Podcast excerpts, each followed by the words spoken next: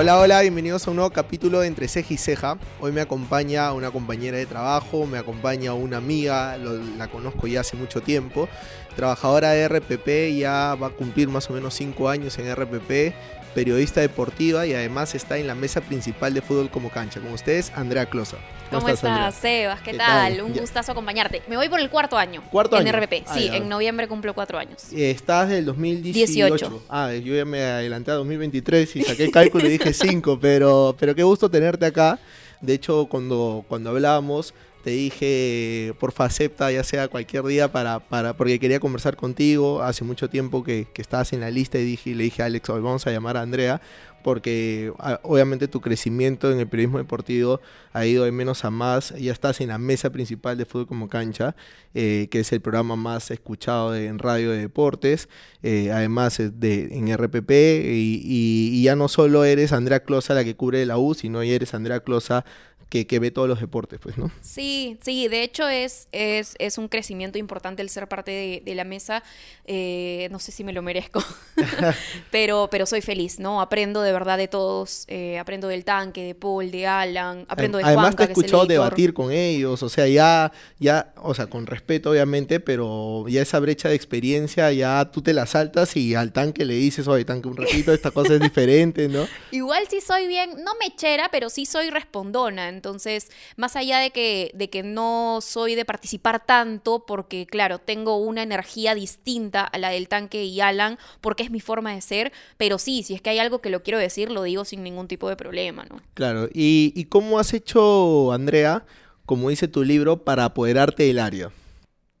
Uy, yo no sé si me he apoderado del área, pero, pero a ver, si te refieres a, a, digamos, meterme en este campo, creería que no, no, nunca, nunca sentí ningún tipo de traba, nunca sentí que haya piedras en el camino, no, simplemente eh, como creo que como cualquiera tratar de, ganarse su lugar a, a base de chamba, a base de trabajo, ¿no? ¿Y no sentiste nunca que por ser mujer era más difícil optar por el periodismo deportivo? Porque para, para serte sincero, mira, yo soy del 93.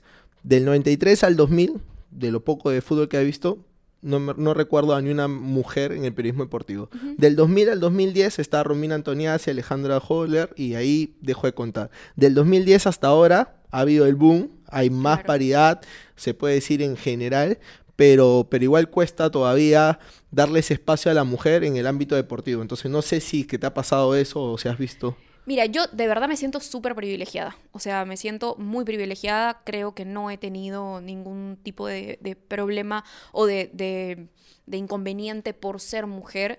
No lo he sentido. Sí han habido cuestionamientos, sí han habido críticas, pero creo que es, a ver, no es que, no es que deba ser normal, pero lamentablemente es normal, ¿no? Y toca un poco vi- convivir con eso. Y sí también alzar la voz para tratar de, de- de que cada vez sean menos los cuestionamientos por el género, ¿no? O sea, se puede cuestionar alguna información o la capacidad, o si es que te gusta o no te gusta el trabajo de alguien, independientemente de si es mujer o es hombre. Yo afortunadamente no he tenido ningún tipo de, de problema. Y, y más allá de eso, ¿cómo ves tú eh, el papel de la mujer en el deporte en el Perú? O sea, no solamente en tu caso, que no has tenido un problema, pero sino en general eh, el tema, ya sea en el fútbol, ya sea en el, en el periodismo deportivo, en otros deportes, ¿cómo ves la participación de la mujer? Cada vez más imponente, ¿no? Cada vez más imponente porque ya se le da, ya se le da mucho más, eh, mucho más espacio, se le permite eh, tener más opinión, se le permite tener más eh, capacidad de, de- de, mm, digamos, de análisis, ¿no? En el caso de que sea algún tipo de, de- comentario de partido o de cualquier otro deporte, eh, creo que, que sería eso, ¿no? La posibilidad de, de que de poder desarrollarse. Y, y además, el, el- en el caso del fútbol, al estar televisado, ha sido una ayuda tremenda, pero hoy todavía se ven casos de jugadoras que no iban a cobrar. eh, Sí, el fútbol femenino todavía es amateur, ¿no? O sea, más allá de que algunos equipos tengan contratos profesional con determinadas futbolistas, el fútbol femenino aquí es amateur, ¿no? Y, sí, eh, en ese sentido ha existido sí un crecimiento bastante acelerado en los últimos tres años, diría, porque, a ver, tendríamos que, dejar de lado incluso el año de la pandemia, que lamentablemente se congeló no mm, todo, pero, pero en parte se trató de buscarle alguna solución, por ejemplo, a la Liga 1, al, al torneo masculino que se jugó de manera centralizada, que empezó tarde, sí, pero igual se llevó a cabo. En Sudamérica, el único país que no tuvo liga fue Perú, femenina. Entonces, el 2020 fue un año perdido, pero a pesar de eso, ya en el 2019 las chicas habían empezado, y cuando digo las chicas me refiero a las futbolistas, habían empezado ya una campaña de queremos ser vistas. Y mira, han pasado tres años y ya son vistas y son auspiciadas, o, sea, o al menos la liga está auspiciada. Sí, o sea, para ponerte un ejemplo, ¿no? La Liga 2, eh, el torneo de segunda división, es, es, un torneo profesional, de fútbol profesional, y no tiene auspicio. Y la Liga Femenina, que es amateur, sí tiene auspicio. O sea, sí se puede generar ingresos. Seguramente no a la par del masculino todavía, pero sí es una disciplina que genera ingresos. Y ya yendo un poco a, a las trabas que tú me contabas que no lo habías tenido, hay dos casos que investigando un poco un poco de tu vida que, que, resaltaron. Uno, un tema con un periodista de Libero y el segundo con Silvio Valencia. No sé si nos puedes contar, ahondar un poco, que, que eso es lo que yo te decía, ¿no? Que, que, el tema al ser mujer estás más expuesto a que te falten el respeto en un ámbito que ha sido dominado muchas veces por el hombre y que... Sabes que lamentablemente por ser mujer estás más predispuesta a que te falten el respeto en cualquier ámbito, Sebas. En cualquier ámbito. O sea, incluso caminando en la calle eh, hay muchísimas más posibilidades de que a una mujer la toquen o que le silben o que le digan algo o que la miren de manera incómoda a que le pase a un hombre. No digo que a un hombre no le pase, pero seguramente es por cada 20 mujeres un hombre, ¿no? O sea, la diferencia es abismal y me estoy quedando corta seguramente. El tema de, lo del periodista de Libero eh, fue una situación bastante particular en realidad. Yo la pasé bastante mal también, él seguramente que también. No sé cuál habrá sido la, realidad. Eh, lo que sucedió fue que eh, a mí me avisan que había un video en una transmisión en vivo de este medio donde por momentos se hacía zoom a mi trasero.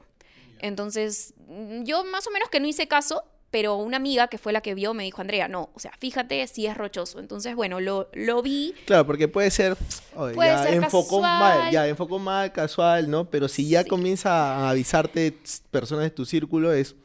Sí, el tema fue también que, que, que habían comentarios como, no sé, por ejemplo, anda un poco más a la derecha y, casualmente la imagen se iba un poco más a la derecha, que era donde estaba yo, o haz un poco más de zoom y se hacía el zoom, habían risas, hubo comentarios muy desagradables que creo eh, se pudo, a ver, yo no sé si habrá sido a propósito o no, creería que sí por la forma en la que se da la transmisión, pero no lo puedo asegurar, pero sí creería que por un poco de respeto, o sea, todos los comentarios se basaban en mi físico. Eh, no eran buenos, o sea, eran comentarios fregados, ¿no? Y, creo que mi colega pudo, en todo caso, porque obviamente los estaba viendo, pudo dejar de transmitir hacia, ese lado, ¿no? En fin, lo que sucedió luego fue que el medio decidió retirarlo del, lugar en el que trabajaba. Yo jamás pedí que lo, que lo saquen, jamás voy a querer que nadie se quede sin trabajo. Eh, y... Pero lo que querías dejar era un precedente de... Mira que ni tanto, en verdad. O sea, la verdad es que yo no quería que el tema se sepa pero a mí en mi trabajo me pidieron que lo haga. A mí en mi trabajo me pidieron que lo haga público porque si no lo hacía yo lo iban a hacer ellos como medio y bueno, en, el, en ese caso preferí ser yo, ¿no? O sea, que era yo la que lo había vivido. Me cuidé mucho de no calificar, de no acusar de algo, porque muchos piensan que yo lo, que yo lo tildé a él de acosador. Y no, yo nunca dije eso. Eh, yo no, no, lo adjetivé para absolutamente nada. Y bueno, la decisión del director del Libero fue esa. Yo me sentí muy mal porque yo no quería que nadie, que él se quede sin trabajo. ¿Tuviste alguna vez comunicación con él o no? No, nunca, nunca, nunca. Yo, eh, la denuncia que hice por Facebook, lo que te explico, que me, que me pidieron que, que, comunique lo que había pasado, eh, expliqué, de, digamos, narré lo que había sucedido. Y luego él desmintió, ¿no? Hizo una publicación desmintiendo y, de alguna manera Facebook se bajó mi post, o sea, supongo que hubo muchas denuncias y se bajaron mi post y yo ahí ya el tema lo dejé, o sea, yo ya no quería saber nada más del tema porque a mí me afectó mucho emocionalmente, porque luego, por ejemplo, yo iba a coberturas, claro, y este periodista tenía muchos, muchos amigos, muchos compañeros, y lo tomaron como algo personal contra mí, o sea, decían, no, a esa chica ni la saludes que te va a denunciar. Y, y no, o sea, no, soy así, claro, ¿no? Ya, ya te comienza a generar un Eh, estereotipo, como- ¿no? Sí, sí, sí. Y, y, bueno, me gané esa, esa fama y, y a mí no, ni me saludaban. Cuando yo iba a trabajar ni me saludaban los colegas. Eh, ya con el tiempo eso se solucionó, pasó, ¿no? Pero sí es un, un suceso que, pucha, yo sí la pasé bastante mal también. Y, y con Silvio Valencia, que no es todo un personaje. cosa, no recuerdo qué fue. Eh, Él seguramente me- me investigando, insultó. no, me salía que, que tú lo habías tomado como parte de tu tesis de, de la universidad. no, yo no tengo tesis. ¿No? no, no, no, yo me licencié por curso. Ah, ya, ya. No, no, no, en. YouTube hay un video de él reaccionando a un video tuyo y donde él decía que, que iba a tomar cartas al asunto con- contigo porque tú decías que no era un periodista. Mm, Recién me entero. Sí, ¿Qué? No, yo no eh, tengo entra, tesis. entra, te paso el link, te paso el link acabando. Pero bueno, entonces, siguiendo un poco, y lo que yo te quería contar también, eh, preguntar a Andrea es, ¿desde cuándo el amor por el deporte? Mm, No desde tan chica. No, ¿No, desde tan de chica. las que dejaba de ver dibujos por ver, acompañar a, tu, a su papá o a, o a tu abuelo, no sé, a ver? Para nada, para nada. Eh, de hecho, yo crecí con, con- en casa de mis abuelos y con mi mamá. Y bueno, eventualmente podía mi, mi abuelito quizá ver algún partido, ¿no? Pero, y, y por ahí yo lo acompañaba, pero no era muy fanática del deporte en sí. Luego ya en secundaria, más bien, ya, con, yo tenía más amigos hombres que amigas mujeres. Entonces ya con mis amigos hombres Claro. era como un poco más y, y teniendo en cuenta además también eh, que mi abuelito sí le gustaba el fútbol, ¿no? A mi mamá también, pero no eran tampoco de como ver todos los partidos y eso. Pero al Pero menos para el clásico se que- juntaban, ¿o no? Claro, claro, para el clásico, selección, ¿no? Ese tipo de partidos.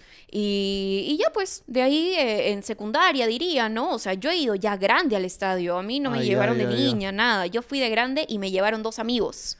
Dos amigos mayores que yo, pero de mi cole también. Y, y ya pues con Y ellos ahí fui. hizo como que el clic El contigo. clic, ahí fue el clic. Y sí. de ahí decides estudiar periodismo. Decido estudiar comunicaciones, Comunicaciones, por periodismo. Por sí, periodismo, yo quería ser periodista, pero no periodista de deportes. O sea, era... A ver, tampoco te digo que es como que, no, esto no quiero hacer, pero no, nunca pasó por mi mente ser periodista de, deportivo.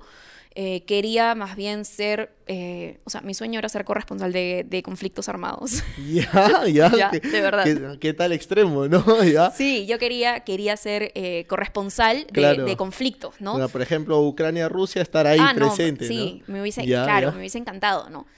Pero claro, era un, digamos, el sueño que puedes tener, pero ¿no? O sea, igual en RPP muchas veces has salido del deporte y has hecho cosas políticas. Y me ha tocado he- estar en marchas. Te ha tocado estar en marcha, te ha tocado estar, no sé, en temas de como el presidente Castillo, en las Estuve en la elecciones, disolución del Congreso, en el cierre del Congreso. o sea, y no lo has hecho mal, te han felicitado y todo el tema, escribes muy bien, eh, tan, le- tan lejos tampoco estás de eso, ¿no? No, yo creo que sí O, estoy o sea, un poco lejos. o sea, si Pero- quisieras, si quisieras de la noche a mañana cambiar el deporte, te puedes ir por, política, Ah, ¿no? eso sí, yo no tendría ningún problema en dejar el periodismo deportivo. Me encanta, o sea, que no, que no, que no se confunda lo que digo, me encanta lo que hago, pero no tendría ningún tipo de problema en hacer otro tipo de periodismo, ¿no? Porque Claro, de no hecho, estás no, claro, deporte. yo de por sí yo no soy periodista deportivo, yo soy periodista, bueno, comunicadora con especialización en periodismo, ¿no? Eso fue básicamente lo que yo estudié. ¿Y qué encontraste en el periodismo deportivo como para escogerlo? Uf, eh, encontré, o sea, siento que mezclé pasiones. Siento que mezclé pasiones porque mezclé el periodismo, que era una de mis pasiones, con el, el- sobre todo el fútbol, el deporte en general, pero sobre todo el fútbol, que yo ya, como te digo, desde secundaria eh, y, en, durante la época universitaria ya veía mucho más y de manera pasional, ¿no? Entonces siento que, que mezclé mis dos pasiones y, y encontré un ambiente. Además, yo tuve la suerte de empezar en el diario Depor. Y el ambiente era bravazo. Y- o sea, y te lo en juro. el mejor era- momento de Depor, creo. y el ¿no? mejor momento de Depor, sí. Ahí estabas trabajando con Titinger. Sí, claro, yo trabajé Claro. con Analú también. Con Analú Coincidí también, con. Analú. Y con Analú, con Janet Sosa, eh, no sé quién más está ahora en el, en el medio, pero claro, Daniel Tittinger era el director. Y era, ir a Depor era genial, o sea, era divertidísimo, más allá de que, claro, existía la presión que existen en todas las redacciones, pero, pero era divertidísimo, parecía de verdad un salón de clases. Era todo el mundo haciendo ¿Y, chacota. y cómo entras a trabajar mm, a, a Depor? Eh, ¿Por prácticas de la universidad? o? No, sí prácticas, pero a mí me buscan. O sea, yo no era absolutamente nadie. O sea, era un estudiante que veía fútbol de manera pasional y tuiteaba como tal. O sea, tuiteaba como hincha. Ajá.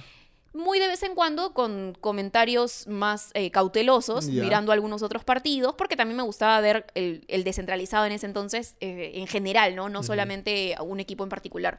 Entonces a veces sí tenía comentarios de, de, de hincha a barra brava, así como también comentarios mucho más tranquilos, ¿no? Y creo que estos comentarios mucho más tranquilos fueron vistos por alguien que trabajaba en, en, en Depor. Y, y además, no solamente por el comentario en sí, sino porque le gustaba la forma en la que yo tenía de expresarme por escrito. Entonces me escribió en privado al mensaje, me mandó un mensaje directo, yo no lo conocía, y me dijo que, que, esta- que se habían abierto plazas para practicantes y que le gustaba cómo escribía y que, bueno, sabía que estudiaba comunicaciones y que si quería podía pasar pruebas. Y dije que sí, o sea, incluso yo me había tomado un ciclo sabático, ¿ya? Porque Ya. yo había estado antes en prácticas de audiovisuales, Ya. nada que ver. Y me tomé un año, un ciclo sabático, perdón, y a mitad de año me escriben eso. Pues no, y yo dije, ah, ya, pucha, sí, o sea, me gustaría probar en periodismo también. Sea deportivo, ya, bueno, o sea, no pierdo nada probando.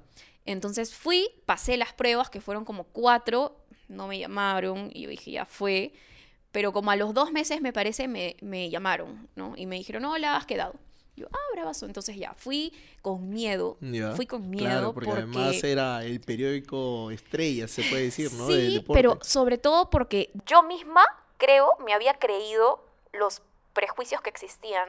Claro. O sea, yo misma había caído en eso y decía, ¿y si no sé tanto? O sea, ¿y si, ¿y si no sé tanto como los hombres? ¿No? O sea, como que yo misma había caído en eso. ¿Y si no me sé el nombre de un jugador?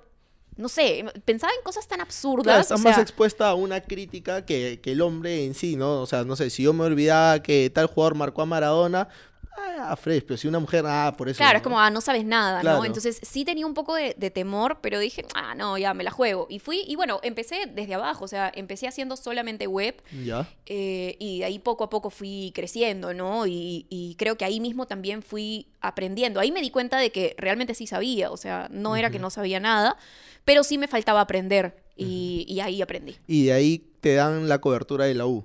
Sí, o sea, primero yo empiezo haciendo web, un año de, de prácticas preprofesionales, termino mi carrera y me contratan y hago prácticas ya profesionales.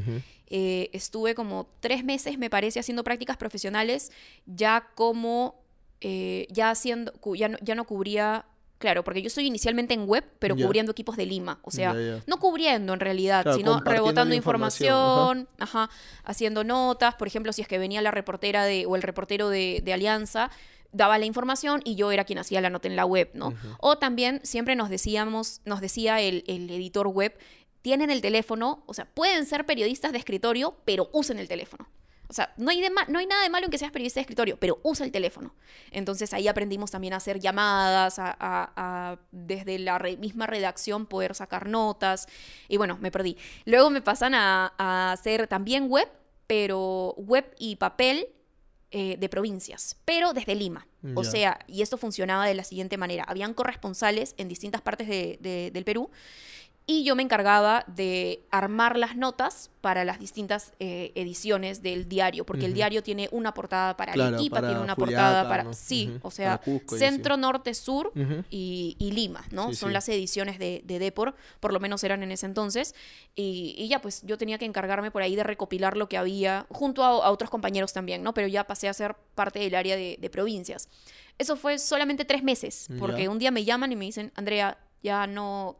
Me llama Javicho Polanco, era el editor de, de regiones, y me dice, Andrea, ya no, no vas a seguir con nosotros. Y yo, Que hice mal, ¿no? ¿Por Fui. qué? ¿No? fui F. Ya, claro. Eh, vas a cubrir la U. Y yo, Ese era como regalo de cumpleaños, cayó. sí, sí, Porque sí, sí. además era, más allá de, de- de tu hinchaje, es como un reto grande para demostrar realmente que ese es tu camino, ¿no? Yo me moría de miedo porque dije, no tengo un solo contacto. O sea, no conozco a absolutamente nadie, nunca he hablado con un futbolista universitario, no conozco a los dirigentes, ¿cómo voy a tener información? O sea, era como que me mandaban a la guerra, ¿no? Pero tuve la buena suerte de que, por lo menos en Depor, no cubría solamente uno, sino había como un equipo de cobertura. O sea, eran como dos personas o tres personas que cubrían un mismo equipo y que siempre tenía que haber dos. Entonces, cuando descansaba uno eran dos, luego descansaba el otro eran dos, ¿no? Así, y nos turnábamos y éramos siempre dos cubriendo. Entonces, yo aprendí mucho, por ejemplo, de Johnny Ayala, que es un compañero que cubría universitario ya años y él me, me enseñó un montón de, si, cosas, ¿no? si te pregunto por un referente, puede ser Johnny Ayala o no. Sí podría ser Johnny, eh, pero no sé, si tú me preguntas por un, por un referente, eh, más allá de que no, de que pueda no ser tan conocido o conocida para, para el resto, te hablo de un referente para mí en mi trabajo, yo te diría Marita Aguilar, que es hoy, hoy es eh, subeditora, es editora del- encargada de la web en RPP. Y sí, yo con ella aprendí muchísimo, muchísimo, porque ella estaba en web de RPP. Más allá de que luego yo dejé la web en, eh, perdóname, en Depor, más allá de que luego yo dejé la, la web en Depor, ella siempre daba consejos, me decía, por aquí puedes levantar tu nota, esto puede, porque No, hay días en los que no hay capa, nada, Marita. hay días en los que no hay absolutamente nada. Claro, ¿de qué hablas? Y no sabes qué hacer, sí. Y bueno, ahí tenía a Johnny y a Marit también, ¿no? Que, me decía más o menos por dónde. Y cuando llegas a cubrir la U, ¿cómo hace un periodista deportivo para conseguir el 11, la pepa? O sea, yo antes de trabajar en RPP te seguía en Twitter y tú sabes, tú- me hay dos personas que yo admiro de cómo saben tanto de la U. Tú y Gustavo Peralta. Qué bestia. O sea, ¿cómo llegas a generar ese vínculo al ser periodista con el club que cubres, ¿no? Porque mañana más tarde pueden cubrir, eh, no sé, Perú y también vas a hacer la misma chamba, ¿no? Sí, claro, sería nuevamente empezar de cero, ¿no? O sea, yo en la U empecé, te lo juro, ah, me paraba en Campomar en la salida y hacía así señas para que los carros paren. Muchas veces no paraban, pero si paraba uno, me presentaba y le decía, hola, soy Andrea Closa de Depor, eh, por favor, soy nueva cubriendo la U y, y te quería pedir tu número porque estoy armando mi agenda. Y ya algunos así pararon, o sea, yo me acuerdo que paró, por ejemplo, Reiner Torres, paró Toñito, paró Christopher González, me son algunos de los que me acuerdo ahorita que, que pararon y, y me dieron su número para yo ir armando mi propia agenda, Claro. ¿no?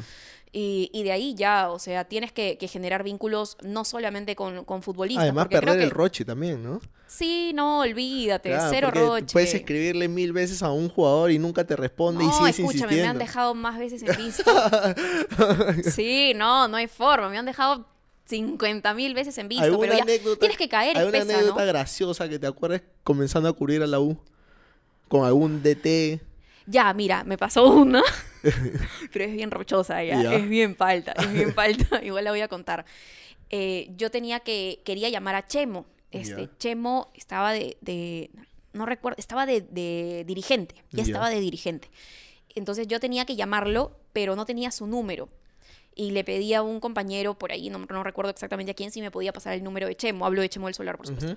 Me pasa el número de Chemo y yo lo llamo, pues, ¿no? Y yo tenía un poco de temor porque Chemo no es de hablar mucho Claro, y me claro. contestó. Entonces le dije, hola Chemo, ¿qué tal? Soy Andrea, bla, bla, bla. No, quería preguntarte por, por tal, no, no recuerdo ni siquiera qué, qué situación particular era, pero le decía, ¿no? Me, me mandé, me mandé un speech de dos minutos, creo, ¿ya? Y me dice, hola Andrea, creo que te has confundido, soy Chemo Ruiz. Con razón te había contestado, pues, ¿no? Con razón te había contestado. Era más fácil que Chemo Ruiz te conteste a que te conteste Chemo del Solar, ¿no? Sí, sí, sí, qué vergüenza, de verdad. qué Y, vergüenza. y luego Pero te, bueno, ya, te llegó a maté de contestar Chemo del Solar alguna vez o No, no? no, o sea, me ha contestado, pero cuando lo he tenido en persona, ¿no? Pero de ahí de teléfono no, jamás. Y, y obviamente también te quería preguntar cómo haces tú o cómo has hecho tú para desprenderte un poco del hinchaje y hoy ser una periodista más, vamos a decir, neutral, eh, ya no tan pasional, tan del hincha de que tuiteabas como tú me contabas, para, para convertirte hoy en una de las principales de fútbol como cancha. Eh, a mí se me hizo muy fácil. Yo pensé que se me iba a hacer muy difícil y ese era uno de los motivos por el que yo no quería ser periodista de deportes, porque pensé que me iba a costar mucho. Pero en realidad no, lo que pasa es que te metes tanto en, en la chamba, o sea, ya tu, tu meta no es que el equipo gane, tu meta es conseguir una nota, tu meta es conseguir, eh, no sé, el, el equipo si quieres, o poder estar al tanto de las novedades buenas y malas.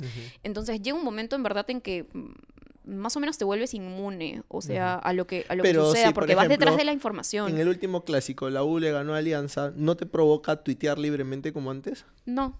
No. De hecho, ya casi no tuiteo. Eso, ya desapareciste de Twitter. Sí. Por un tema de haters. Sí. Porque soy excesivamente sensible. O sea, excesivamente y empezó a hacerme daño. O sea, recibía No, obviamente he visto acá, acá desadaptado escribiéndote, y me acuerdo hasta hashtag, o sea, No, tanto fue- contigo sí. como con Milena en el caso de la U con Alianza, o sea, No, y además, o sea, creen también que, que, que toda Lo- la información que a se da le es pasa a Nair también ahora. También, claro, pero creo que Nair lo lleva mucho más... más a la, a la comedia, ¿no? Sí, o sea, y eso tiene que ver mucho con cada uno, ¿no? Tal cual. Yo sí era muy feliz en Twitter, pero ya llegó un momento en el que en el que no podía estar tranquila, o sea, me mandaban fotos de la casa donde yo vivía, me amenazaban con hacerle daño a mi sobrino que era bebito, y yo dije, "No, o sea, no, esto esto ya es demasiado, o sea, puedo caer bien o puedo caer mal, me da Claro. igual." Pero de ahí a, me- a recibir amenazas, que puede que no pase absolutamente nada, pero ya tener que recibir esos mensajes era incómodo. Entonces dije, no, si para eso tengo que desaparecer de Twitter, pues desaparezco. Y sí, de hecho todavía hay hate, pero es mucho menos que antes, ¿no? Que cuando estaba activa en redes. ¿Y hay algo que te arrepientes de haber hecho en redes antes que hoy te cuesta o te ha costado? Ya sé por dónde va tu pregunta, Seba. Ya a sé ver, por a ver, a cuéntame, cuéntame. Eh, no sé si arrepentirme sea, sea la palabra, porque claro, en ese momento es lo que yo era. O sea, yo era así, era pasional y no me debía a nadie, no le debía nada a nadie, no era periodista, no estudiaba ni siquiera. sabías o que ibas a terminar. No, no, de hecho, no había terminado mi carrera, no, estaba, no había elegido periodismo como, como especialidad, no tenía la más mínima idea de que iba a terminar en, en deportes, ¿no? Eh, entonces, todo lo que puedo haber escrito en esa época era la Andrea hincha pasional y, y creería que sería injusto conmigo misma, de ese- con, con mi yo de ese entonces, eh, decir que, que hice algo malo porque creo que, que, que es quizá lo que, lo que en ese momento sentía, ¿no? o, o la forma en la que, en la que me, me- a ver, no sé, la forma en la que me, me expresaba. Ahora, si lo miro de ahora hacia atrás, digo, pucha, como, o sea, todo hubiera sido, no sé si mejor, Por salud mental de hoy, mejor, claro. que no haya escrito nada. Sí, de hecho sí, claro, por salud mental de hoy digo, maldito el momento en el que, ¿no? Pero, pero ya, tampoco sirve de nada, o sea, No, arrepentirse, martirizarse, ya está, ¿no? O ¿Y, sea, y alguna vez te- Además, además, la gente cambia, de verdad que la gente cambia, o sea, maduras, o sea, yo te estoy hablando de 2011, cuando tenía, no sé, 20 años, ¿no? De hecho, he cambiado bastante, o sea, he madurado. ¿Y, y alguna vez te ha tocado trabajar en Matute, cubriendo en Matute? Sí, claro. ¿Y cómo ha sido tu relación con el hincha Alianza? Eh, no, no, lo que pasa es que no, he tenido que cu- cubrir entrenamientos Ah, o cosas ya. así, entonces Ya, no he tenido eh, Como que roce con roce el directo con la hinchada, ¿no? Eh, pero, pero he tenido que cubrir el equipo. Es más, en Depor hay notas de triunfos de Alianza que yo he escrito, pero no las firmaba yo, sino le poníamos el nombre de alguien que cubría Alianza. Pero las he escrito con tal pasión como si realmente mi corazón fuera blanquiazul. O sea, si alguien leía esa nota, pensaba, esta nota la ha escrito un hincha. Claro. De verdad, porque era lo que yo tenía que transmitir. O sea, lo que uno en, en lo que a nosotros nos pedían en Depor, en la nota abridora sobre todo, era transmitir emoción, ¿no? Claro, la que vende, si entonces, no, ¿cómo? claro, entonces no, yo no tenía ningún tipo de problema en escribir de Alianza, en ir a cubrir cuando me tocó algún o algunos entrenamientos de Alianza, en entrevistar jugadores de Alianza, o sea, yo ya, como te digo, yo ya no soy la Andrea del 2011, o sea, puedo tener mis ideales bien marcados desde, desde mucho antes, pero mi forma de ser, o sea, para empezar ahora soy periodista, ¿no? En ese entonces no lo era. ¿Y cómo te sientes hoy en RPP? Feliz, feliz, feliz. ¿Te imaginas algún momento estar ahí en la mesa o no? No, no, no me imaginaba ni siquiera llegar a RPP, Ya. ¿no? O sea, he- desde chiquitita he escuchado RPP y, y- y- y nunca, jamás, jamás, jamás me imaginé que, que podría llegar a RPP, pero se dio y feliz, agradecida, como te digo, consciente de, de mi suerte, de mis privilegios y creo que de haber aprovechado también las oportunidades. ¿Y qué se viene, Andrea, para, para el futuro? ¿Qué quisiera? ¿Cubrir un mundial de Perú? Eh, no, tengo más retos como personales que, que digamos algo exclusivamente laboral. Ujú. A ver, me, me explico un poco mejor. Me encantaría escribir un libro, ¿no? Ya. Un libro de, escrito por mí sola, porque claro, apoderándose del área eh, fue un, un sueño hecho realidad. Ya, ya que lo tocas, apoderándose del área, tienen que buscarla. Lo he comprado yo en el Virrey ayer. eh, comencé a leer y, y y quiero que también me expliques cómo nació esto. eh, en resumen, son cinco periodistas hablando cada una de un equipo y una de Perú, contando anécdotas, contando un poco de... Somos de- seis, creo. Sí, seis, seis, seis, Sí. sí, me olvidé de, de Arcadia Díaz. Sí. Eh, son seis, eh, está muy bueno, o sea, es muy fácil de leer. ¿Y, y cómo llega perdóname que te corte sobre tus retos, ah, me tocaste el tema apodándose del área, ¿cómo llega, cómo has llegado a hacer esto? O sea, como te dije, tú escribes muy bien y cómo se juntaron, de quién nació el proyecto. Sí, el proyecto es de, de- del Fondo Editorial de la Municipalidad de Lima, ¿no? De hecho, el libro es del Fondo Editorial de la Municipalidad de Lima.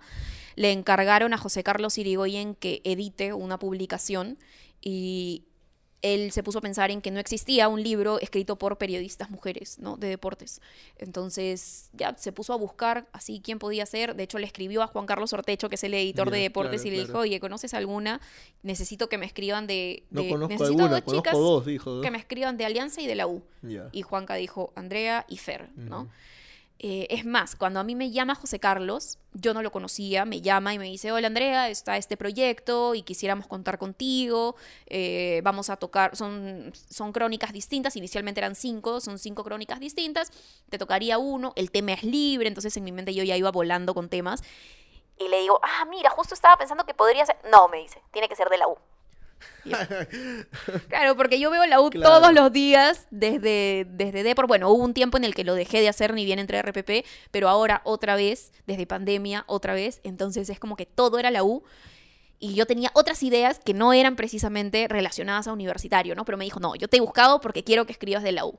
Entonces, ya, bueno, igual se me ocurrió, o sea, más o menos aso- asocié el tema que tenía en mente y lo relacioné a universitario y salió una crónica de, de Balán González y la temporada del 93. Y, y desde ahí te diste cuenta que uno, o sea, uno de los deseos que querías hacia el futuro es escribir un libro, pero por ti o No, ya desde no, hace tiempo. desde hace tiempazo, Ya. desde hace mucho tiempo, desde hace mucho, mucho tiempo mi sueño es escribir un libro. No me pongo plazos porque luego me voy a carcomer la cabeza diciendo no lo cumplí no, y sí, soy la sí, peor de todo el mundo, ¿no? Me autoflagelo demasiado, Pero entonces... de algo con relacionado al deporte. No necesariamente, no necesariamente. Sí tengo ideas relacionadas al deporte, pero no necesariamente tendría que ser un libro de, de crónicas deportivas, por ejemplo. ¿no? Que podría ser una alternativa así, pero no necesariamente. Podría ser una novela también, ¿no? Me gusta mucho la ficción. ¿Y siempre te ha gustado escribir?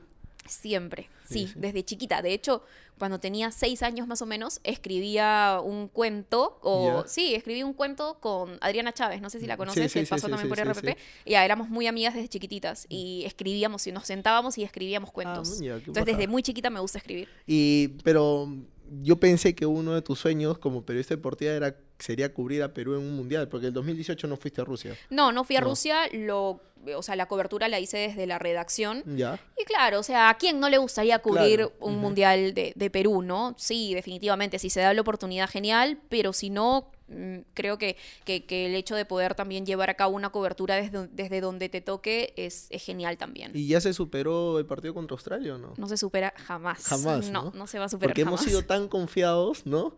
O sea, nosotros Sí. los hinchas, porque obviamente tú que conoces más al rival, que lo has estudiado y todo como parte del trabajo decías, "Oh, ojo que Australia tienen esto, tal, tal. Pero el hincha de la calle tú le preguntas, no, ya ganamos, ya Australia. Sí, o sea, yo creo que igual eh, no está mal saber que hay equipos que son favoritos, ¿no? O sea, pasa en todos los partidos, más allá de algunos partidos que pueden ser un tanto parejos. No, en este Perú era favorito. Claro. Por, por el plantel, por, por, por, por las individualidades, por cómo llegaba, por los años que se conocían y por las virtudes futbolísticas. O sea, Perú era superior. Ahora, no siempre gana el favorito, porque si no, no existirían las ¿Y apuestas. qué, ¿no? qué hizo Malgarek en ese partido? Si tuvieras que contarme. A ver, eh, yo creo que se hicieron, se hicieron bastantes, cos- bastante cosas mal, pero que las vemos ya después, ¿no? Creo que se podría confiar el hincha, el periodista podía decir que Perú era favorito, pero ellos como plantel no debieron sentirse favoritos, ¿no? O ganadores antes de tiempo. Y creo que hubo un poquito de, de, de- de eso. Un poco, no, no, no sé si soberbia, pero no, no sí- sé si soberbia tampoco, pero sí de, de como exceso de confianza. ¿no? Como exceso de confianza. Es más, el mismo Renato Tapia cuando termina el partido menciona, sé que pudimos dar más. O sea, si tú sabes que, y fue el único que hizo un mensaje autocrítico. Claro. Ese es otro tema también. Pero si tú sabes que pudiste dar más, entonces es porque algún, algún tipo de relajo existió, ¿no? ¿Y cómo ves a Reynoso? ¿Era el indicado para llegar o no? Eh, no sé si era el indicado, si es que se quería seguir con la escuela Gareca, digamos, o con lo que el profesor Ricardo Gareca había dejado, pero sí creo que era su momento. Creo que era su momento, creo que ha hecho, ha, ha escalado todos los, los, pasos, ha seguido todos los pasos para poder llegar hasta, hasta donde está. No me gusta mucho eh, el hecho de, de, de, de, cómo ha empezado, digamos, cediendo los jugadores a, a los clubes y haciendo algún tipo de no excepciones. Inicio, yo, ¿no? Me parece que no, pero afortunadamente ha pasado previo a amistosos. Claro. Espero que esta lección pueda servir y que de aquí en adelante haya mano, mano, mano más firme. ¿Qué ¿no? jugador ves tú que faltó en esta convocatoria? A mí me parece que faltó Luis Benítez, Luis el Benítez. goleador del torneo. Sí, yeah. me sorprendió mucho no verlo. No te digo en, en, la lista de los amistosos, pero sí por ahí en la selectiva, ¿no? Claro. O sea, si no está ¿Y, y el goleador Ascuez, del torneo. ¿no? Sí, podría ser Adrián Ascuez uh -huh. también, pero claro, me preguntas uno y se me claro. viene a la mente Luis eh, Benítez. Claro, ¿no? y ese goleador además. Sí, ¿no? sí, sí, sí, Bueno, y, y, faltaron los de Melgar, ¿no? Claro, o sea, bueno, claro, entiendo equipo, que hay que esté el argumento, pero sí, sí. me parece que el argumento no era el mejor equipo el del año de lejos Melgar, no, no hay ni un jugador y obviamente te llama la atención. Claro, o sea, lo explicó él, ¿no? que, que hay una comunicación con el club y demás, pero yo creo que igual, claro, lo mismo, igual debieron estar. Igual ha soltado a Carvalho ahorita, bueno, sol, a, Duarte a Duarte, también, también ¿no? sí. pudo haber hecho lo mismo quizás, ¿no? Y, y otra cosa que no me que no me gusta es el hecho de que no quiera convocar a nacionalizados, por lo menos por ahora es lo que uh -huh. ha dicho. Eh, hablamos de Horacio Calcaterra y de Gabriel Costa porque son casos distintos a los de Santiago Ormeño y a Luca Lapadula, sí, ¿no? Sí. Pero, pero sí, me parece que si un futbolista actualmente está en buen nivel, como lo es en el caso específico de Gabriel Costa, no debería importar absolutamente si es que es nacionalizado o no, ¿no? Claro, por ejemplo, hoy llamaba a Polo y Gabriel Costa está mucho mejor. Así que Polo ha tenido tres buenos partidos últimamente, pero Gabriel Costa tenía un nivel todo el año. Totalmente, sí, ¿no? superlativo, ¿no? Uh -huh. O sea, en comparación además a Andy Polo, superior. Claro. Si una, ya para ir terminando, Andrea, si una niña te pregunta algún consejo que quisiera hacia futuro en el periodismo deportivo, ¿tú qué le dirías? Que no se frene que no se frene, que van a existir críticas, que van a existir eh, personas que, que, que, juzguen o que duden de ella, pero que si ella cree en sí misma, uh -huh. entonces puede con todo. Buenazo. Andrea, a ver, para terminar, acá en Entre Ceja y Ceja hay una sección que se llama el ping-pong. Yo te voy a soltar una, una, pregunta o una frase y lo primero que se te venga a la okay. mente. ¿Ya? El gol que más gritaste. Ah, Perú-Nueva Zelanda. Reynoso. Ojalá esté a la altura.